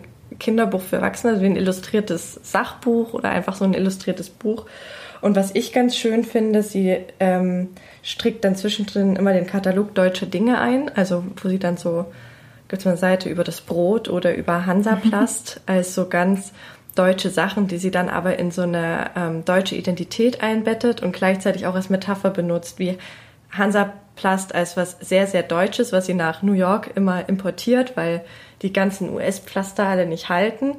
Und ähm, es aber gleichzeitig so schmerzt, ein Pflaster schnell abzuziehen, was man eben wieder auf dieses Ich untersuche meine eigene Familiengeschichte ähm, beziehen kann. Und was mir halt so gefallen hat, ist, dass sie das aus dieser individuellen Schuld immer wieder in die kollektive Schuld und das so in, miteinander in Beziehung bringt. Und es ist einfach eine ganz spannende Form, damit umzugehen. Ähm, mit diesem Thema, bei dem wir alle Schuld empfinden, aber nie so richtig verorten können. Ähm, nie persönlich verorten können, mhm. weil keiner von uns die Familiengeschichte kennt. Und bei mir ist es halt, bei mir persönlich ist es halt auch so, ich kenne so verschiedene Geschichten von meinen ja. Großeltern und Urgroßeltern, aber ich habe keine Ahnung, ob die stimmen.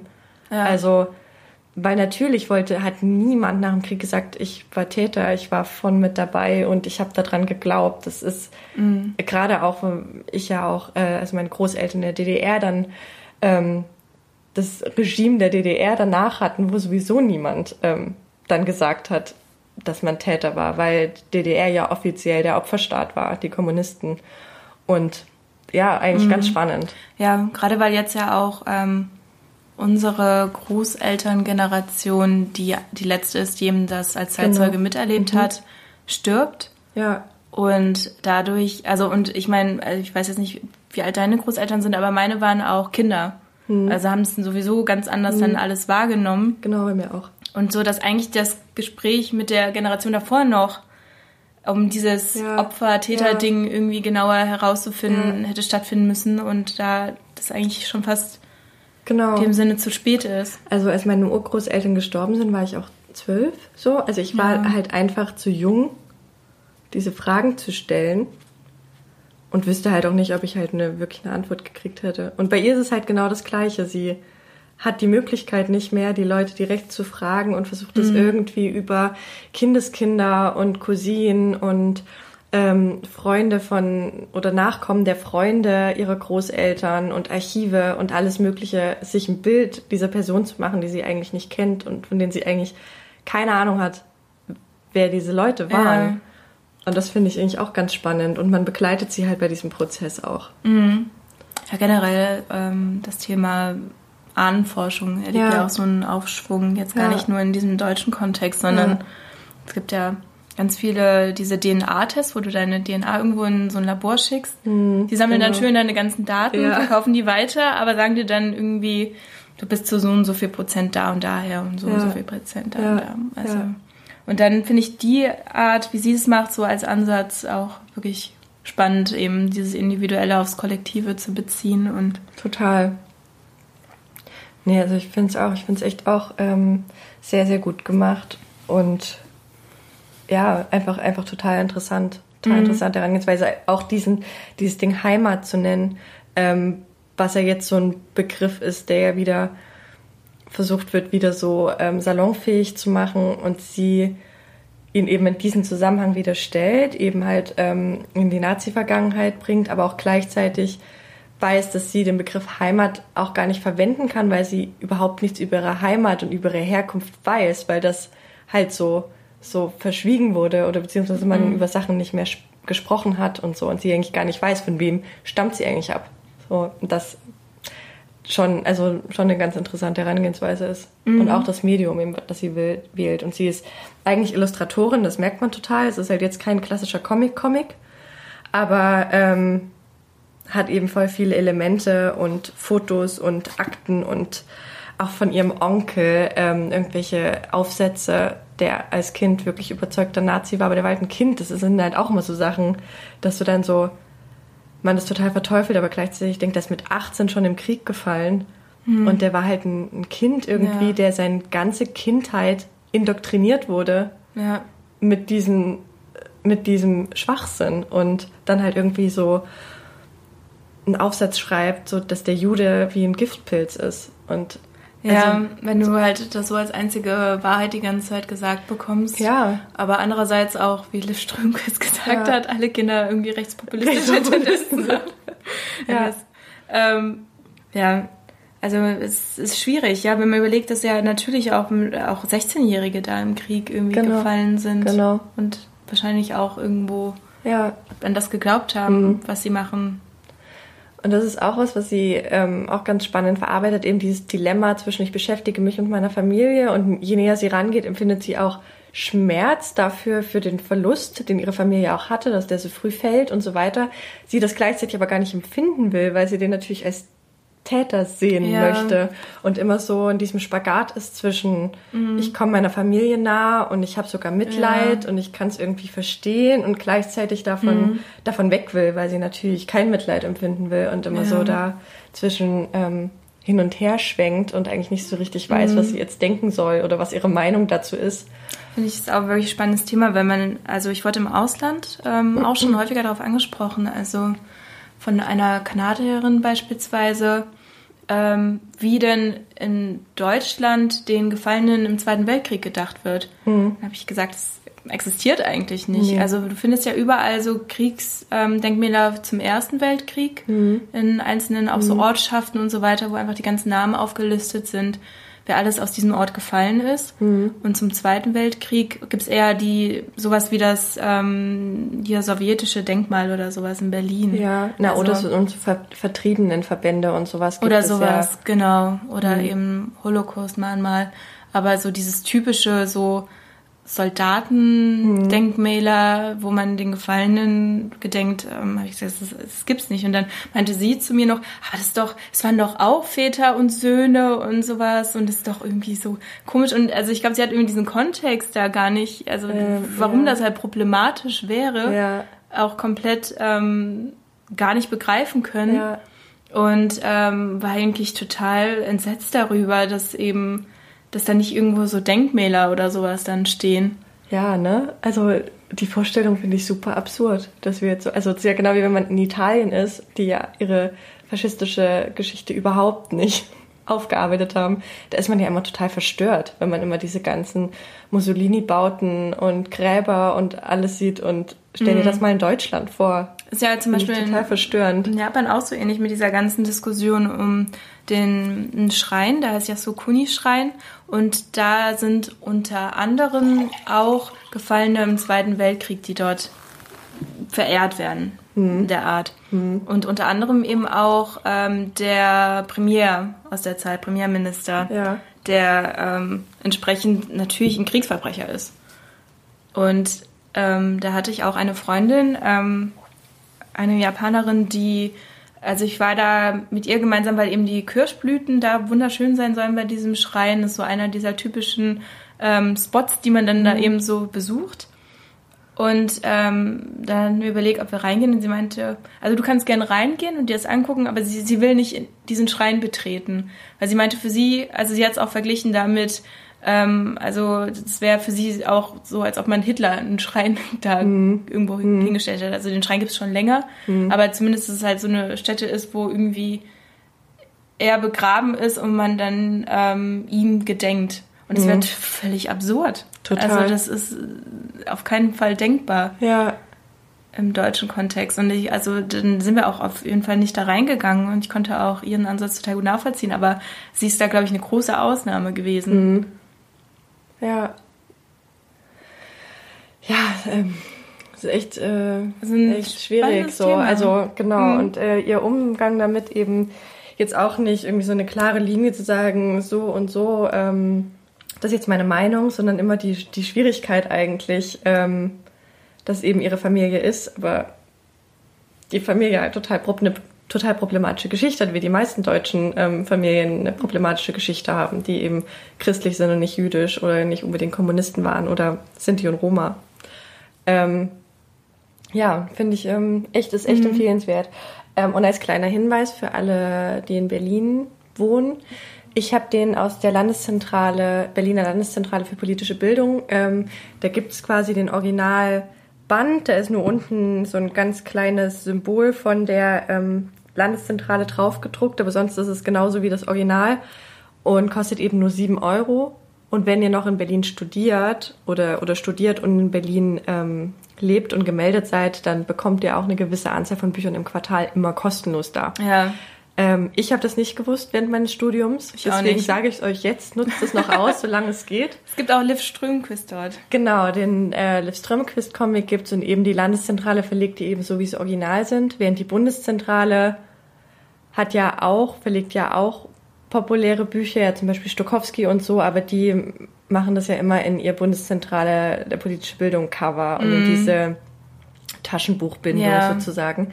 Was auch toll ist, weil man halt tolle Bücher für wenig Geld bekommt, aber diese Original, diesen Original-Comic ja. für sieben Euro ist schon ziemlich, äh, ziemlich cool. Also kann Sieht ich euch sehr empfehlen. ein bisschen schöner vielleicht aus vom Buchrücken genau. her. Obwohl ich bei der Bundeszentrale ähm, auch immer mal Bücher hole, weil die halt diese Sachbücher, es ist halt unschlagbar, ne? Sich so ein absolut. fettes Sachbuch für irgendwie drei bis fünf Euro zu kaufen. Und bei einem Sachbuch finde ich halt auch, ist es halt irgendwie auch ein bisschen egal. Also das, das holt man sich ja wegen des Textes und ja. nicht, weil das Buch so schön ist. Also manchmal schon auch, aber. Ja, denke ich auch. Aber wer bei so einer Graphic Novel oder Comic? Comic.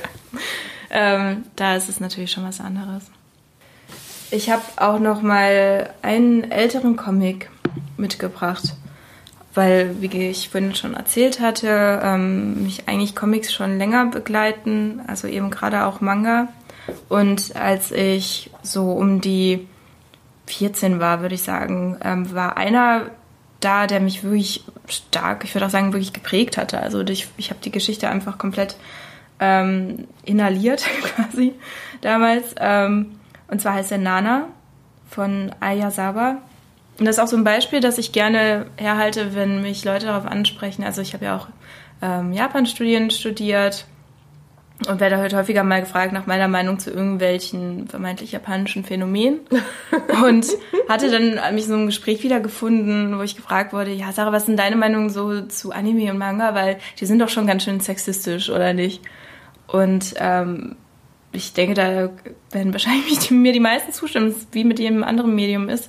Also es gibt da natürlich auch sexistische Inhalte, aber es gibt genauso auch eben beispielsweise feministische Vertreter und einer ist eben auch Nana, den ich auf jeden Fall auch so belabeln würde, auch wenn das jetzt nicht so vermarktet wurde oder so, mhm. weil die Zeit halt, war noch nicht Ja, ja, dafür. eben. Der kam halt 2004 raus, glaube ich, der erste Band in Deutschland oder ja 2004. Und ähm, ich glaube auch, das war eine Zeit, da oh hat Gott, man das nicht so vermarktet. Jahre war so die unfeministischste Zeit, glaube ich, überhaupt. ja. So mit Atombusen und ähm, Lolo Ferrari und Arschgeweih und FDP wirbt mit irgendwie Frauen in gelben, weit ausgeschnittenen ja. Tops und so. Ich würde auch sagen, dass der da seiner Zeit auf jeden Fall ein bisschen raus war. Ich glaube, jetzt äh, wird es aber mal einen anderen Anklang. Nennen wir es jetzt Graphic Novel, wird es ein bisschen schöner noch aufziehen mit ähm, so einem mhm. Hardcover. Ich glaube, man könnte es eigentlich nochmal auflegen. Ja. Ähm, und der Plot, ähm, da dreht es sich um zwei Frauen, die denselben Vornamen haben, eben Nana, deswegen auch den ja, Titel. das liest man ja von hinten, ne? Das war ich gerade ganz ja, genau. Also so von rechts nach links mhm. ist die Lesart, also auch von Büchern im Japanischen. Mhm. Früher haben die bei Mangas das dann immer deswegen auch gespiegelt ähm, für die internationalen Leser, aber dadurch, dass dann, es ist ja auch weird, wenn du dann irgendwie eigentlich nie das in Anführungszeichen richtige Bild halt siehst, mhm. weil es immer das Gespiegelte ist. Ja. Also es muss auch nicht sein, man gewöhnt sich eigentlich dann ziemlich schnell daran. Und ähm, also es gibt eben diese zwei Frauen, die denselben Vornamen tragen und sich zufällig im Zug auf dem Weg nach Tokio treffen und dann herausfinden, dass sie auch beide gerade in die Stadt ziehen, also nach Tokio ziehen und ähm, ein neues Leben dort beide beginnen wollen, also mit eigenen Motivationen und Zielen. Und durch einen weiteren Zufall ähm, ziehen sie am Ende auch zusammen in dieselbe Wohnung und sind dann ähm, Mitbewohnerinnen. Und ähm, dann überschneiden sich auch die Freundeskreise langsam und so weiter. Und ähm, also Nana 1 nenne ich sie mal, äh, Nana Komatsu, ist ähm, eher, also ihr Wunsch ist es eigentlich, sich wirklich zu verlieben, eine Familie zu gründen, äh, Kinder zu haben, also so dieses super stereotypische, ähm, was so äh, Frauen eben gerade noch in den Mitte 2000er Jahren so anerzogen wurde. Ähm, Na, und jetzt noch. Ja, eben, es hat sich eigentlich jetzt noch nicht so groß verändert. Nee. Ähm, und dass sie dann ähm, nach Tokio ziehen möchte, weil dort auch ihr damalig, also später dann Ex-Freund, ist glaube ich nicht ein zu großer Spoiler, ähm, da schon wohnt und ähm, auch ihre Freunde. Und sie zieht den quasi ein Jahr mit ein Jahr Verspätung, weil sie wurde damals nicht an der Uni aufgenommen, hinterher. Und ähm, hat irgendwie nicht so wirklich eine eigene Identität. Also sie ähm, zieht dann also möchte eigentlich, wohnt, kommt erstmal bei ihrem Freund zum Beispiel unter, bevor sie eben mit der anderen Nana zusammenzieht. Und während er dann zur Uni geht, ähm, wird, macht sie dann die Wohnung sauber und kocht für ihn und macht dann alles. Und dann, wenn er nach Hause kommt, sagt er, aber sag mal, wolltest du dich nicht auf eigene Jobs bewerben? Und dann, ach ja, das habe ich irgendwie ganz vergessen. Und mhm. ähm, und man merkt halt, ähm, während sie am Anfang wirklich flach wirkt, immer mehr, wie, wie das eigentlich, also wie sie anfängt daran auch zu zweifeln an ihrem Weltbild und dann auch äh, versucht, sich zu verändern, aber ähm, letztendlich irgendwie nicht so wirklich gelernt hat, ähm, eigene Wünsche und Träume zu finden, mhm. die auch unabhängig von anderen Personen halt funktionieren. Mhm. Und ähm, die andere Nana, Nana 2, Nana Osaki, ähm, ist mehr so das komplette Gegenteil. Also sie ist so ähm, in einer coolen Punkband, die Sängerin und ähm, zieht nach Tokio, eher gerade weil sie aus einer Beziehung zu ihrem Freund gerade rauskommt, ähm, weil, ähm, also aus so einer Beziehung rauskommt, weil er in einer sehr erfolgreichen Band ähm, reingeholt wurde als Gitarrist und dann sie eben sich sagt, okay, also ich will jetzt nicht diejenige sein, die dann zu Hause auf dich wartet. Mhm. Ich habe irgendwie, ich will selbst äh, mit meiner Band erfolgreich sein und ähm, dass wir uns dann eben jetzt dann lieber trennen. Mhm. Und ähm, bei ihr ist es halt so, dass während dann zum Beispiel äh, bei Nana Komatsu dieses, diese Leere, dieses, sie hat eigentlich keinen eigenen Wunsch, so ihr Problem ist bei Nana 1, ist bei Nana 2, ähm, eher das Problem, dass sie eben alles diesem Wunsch opfert und auch mhm. immer ihre Emotionen so komplett unterdrückt mhm. und die dann sich eben irgendwann zum Beispiel auch ähm, dann auf andere Art äußern. Also sie hat dann leider dann irgendwann unter Panikattacken mhm. und sowas und mhm. ähm, entwickelt halt bestimmte Ängste ähm, und dann ähm, beschäftigt sich eben dieser Comic mit, mit dem Leben dieser beiden Protagonistinnen und wie die irgendwie dann immer wieder zusammenfinden und aber auch mal wieder auseinanderdriften und so mhm. weiter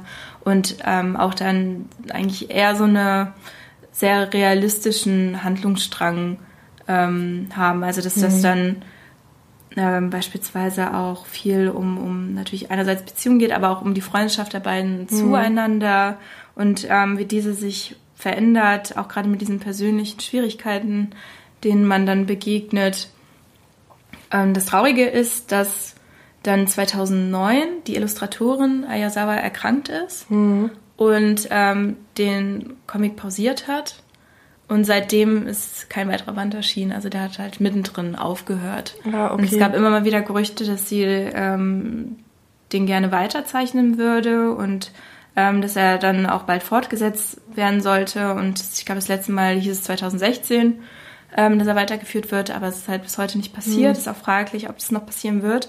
Aber bis dahin ist ähm, eigentlich so ein bisschen, finde ich, vergleichbar mit, ähm, und dazu würde ich auch nochmal eine Brücke schlagen zu dem Anfang unseres Podcasts, zu der Art, wie auch Phoebe Waller-Bridge Geschichten erzählt, mhm. dass die halt sehr realistisch dargestellt werden, aber auch gleichzeitig eben dadurch dann nie mit so einem Happily Ever After enden, mhm.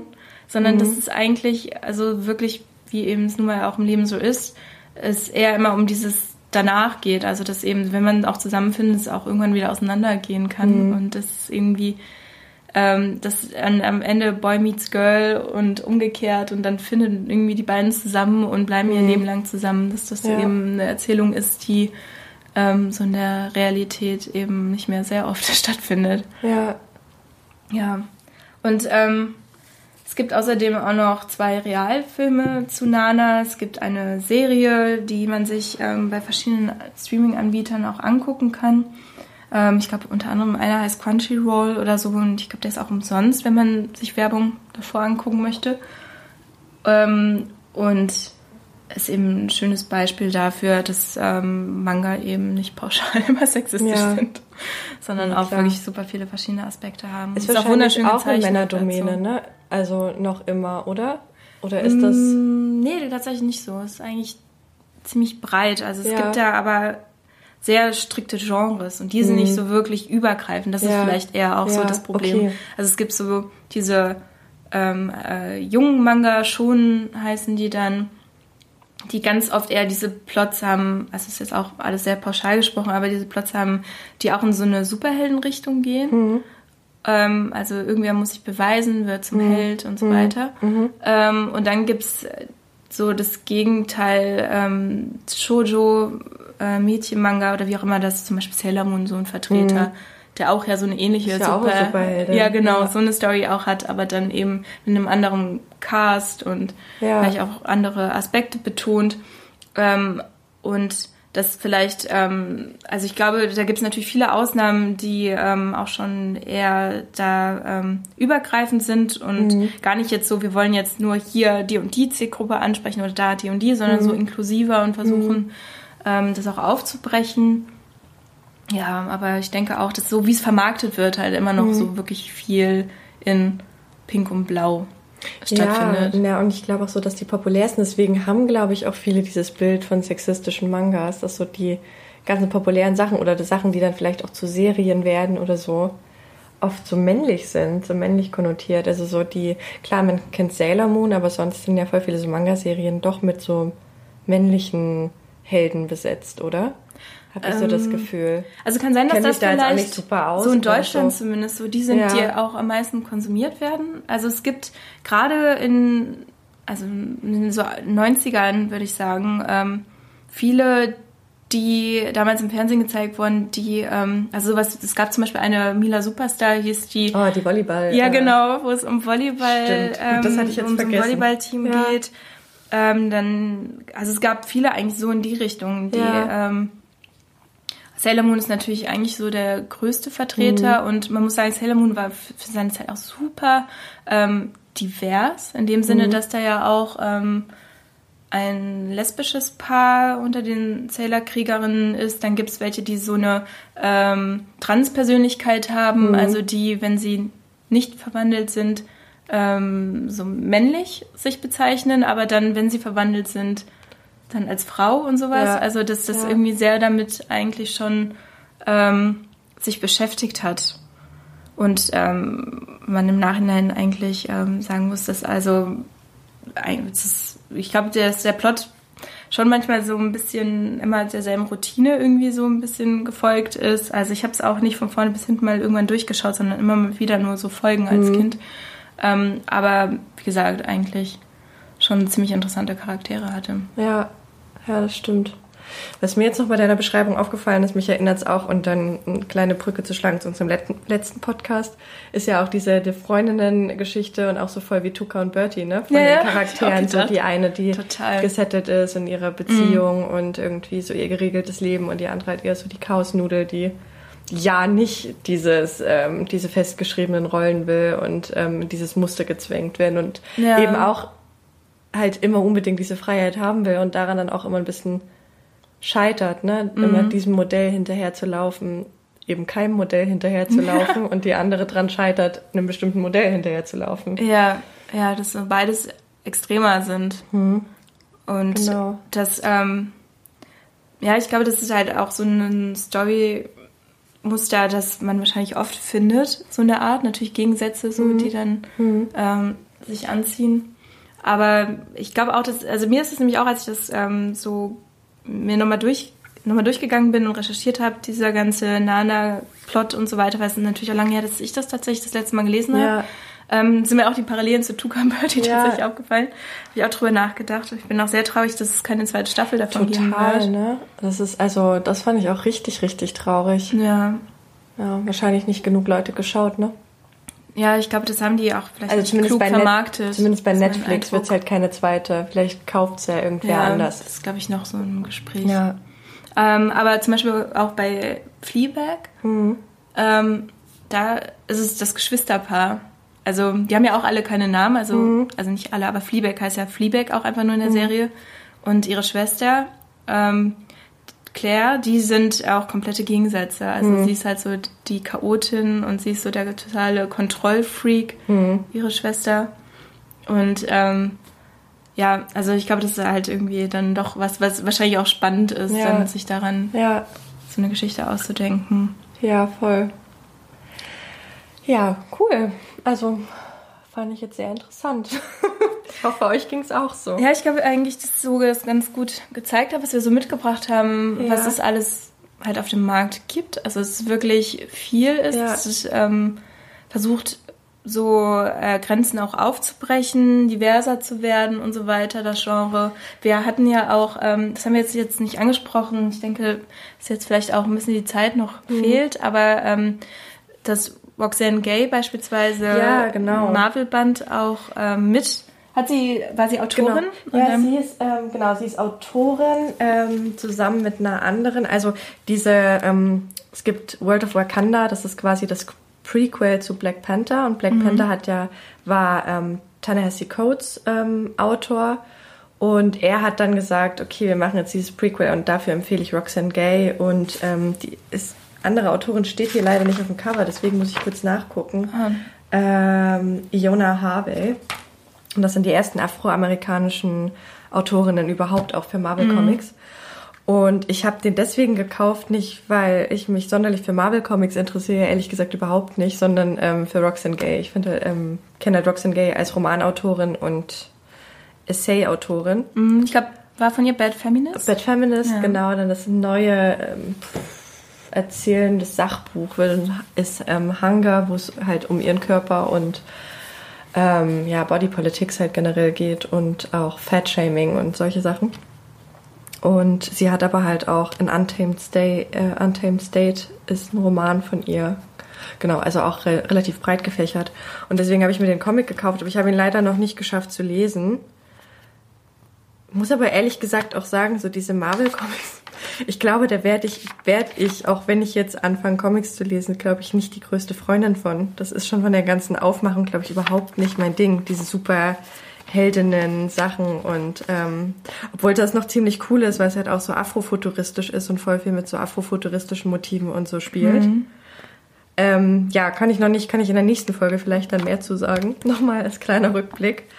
Aber genau, und es ist halt auch, dass jetzt so ein bisschen versucht wird aufzubrechen, dass es da mehr Autorinnen auch bei Marvel gibt und eben mhm. auch diversere Autorinnen, eben nicht nur ja. weiße Autorinnen, sondern Hat ja auch veröffentlicht vor kurzem, dass ähm, bei dem nächsten Teil von Thor, hm. ähm, dass dann ähm, Natalie Portman quasi die Rolle von Thor übernimmt. Also es ah, eine ja. weiblichen, weibliche ah. Thor geben wird. Ah, ja, auch cool. So eine Art. Hm. Also dass da, glaube ich, auch gerade drauf geachtet wird, so ein bisschen noch ähm, halt das zu füllen mit Diversität, weil das genau. ja schon versucht wurde jetzt, aber noch nicht, glaube ich, jetzt so, wie es eigentlich sein könnte. Also auch, ja. dass es, glaube ich, jetzt einen ersten asiatischen Superhelden geben wird. Ja. Bei der nächsten Reihe. Ja, also zu diese ganzen, eben es gibt viel und das haben wir auch gerade gezeigt, eigentlich, dass es richtig viele ja. coole feministische Sachen auch gibt und so, aber mhm. das, was man halt so klassischerweise kennt oder was bei den meisten irgendwie aufploppt, wenn man das Wort Comic nennt, ist, glaube ich, noch ein anderes Bild. Und deswegen glaube ich vielleicht als Appell am, am Ende, ähm, ja. Seid nicht so ignorant wie ich und greift ein bisschen schneller zum Comic, weil es ist echt ein cooles Medium. Also ich glaube, mhm. wie, wie schon gesagt, so diese ganz klassischen Sachen ist vielleicht auch nicht so mein Ding, aber ja. eben alles, was jetzt so neu erscheint und auch so ein bisschen mit dem Medium spielt, finde ich schon ziemlich, ziemlich spannend und mhm. ähm, gibt echt coole Sachen. Ja, also und ich glaube auch, dass es nicht schadet, mal auch seinen Horizont da zu erweitern ja. und möglicherweise beginnt man ansonsten wirklich mit so einer ähm, mit so einem Comic, der eben auf einem literarischen Werk aufbaut, das man irgendwie schon kennt. Dann kann man irgendwie das noch ein bisschen vergleichen. Ne? Auch wie spannend, wie es hier umgesetzt wird und vielleicht ist das ein guter Einstieg. Ja. Und dann auch ja. so das Comic als Medium für sich zu entdecken. Aber ja, und Liv Strömquist ist sowieso, glaube ich, so richtig, also für ja, ähm, absolut. feministisch interessierte LeserInnen ist das ein super Einstieg, weil es ist einfach witzig, es ist super klug, mhm. ist interessant und ähm, ein cooler. Umgang einfach mit dem Medium. Weißt du, dann jeder, der irgendwie in einer unglücklichen Beziehung ist, dem würde ich am liebsten auch immer diesen zweiten ja. Ursprung der Liebe oh einfach Gott, mal in die Hand drücken. Bei dem zweiten Band war ich auch durch? so, ja, Lukas, ich mache jetzt Schluss. Sorry, aber so. Ja. Haben, also wir haben uns danach wieder eingekriegt. Okay. Kurz ich so, okay, Beziehungen sind eigentlich echt, weitergehen. Beziehungen sind eigentlich echt scheiße. Warum, warum machen wir das eigentlich? Ja. Also es ist ein gutes Geschenk auf jeden Fall, glaube ja. ich. Also jeder, der jemanden ja. kennt, der gerade aus einer unglücklichen, also hier à la Laura Dean keeps breaking up with me, der in so einer Beziehung drin steckt. Den kann ja. man dann diesen Comic mal in die Hand drücken. Vielleicht beide. Den kann man auch nochmal vielleicht mit verschenken. Auf jeden Fall. Strömkes wird, glaube ich, auch gerade so ein bisschen mein Standardgeschenk, weil ich immer so denke, das ist so für viele auch so ein schöner Einstieg überhaupt in feministische Themen, mhm. ähm, ohne jetzt ein Sachbuch von 500 Seiten lesen zu müssen. Ja. Und ja, also schaut mal in Comics rein. Genau. Hört uns wieder zu. Schön, dass ihr dabei wart. Ja, und dann bis zur nächsten Folge. Genau, bis zum nächsten Mal. Tschüss. Tschüss.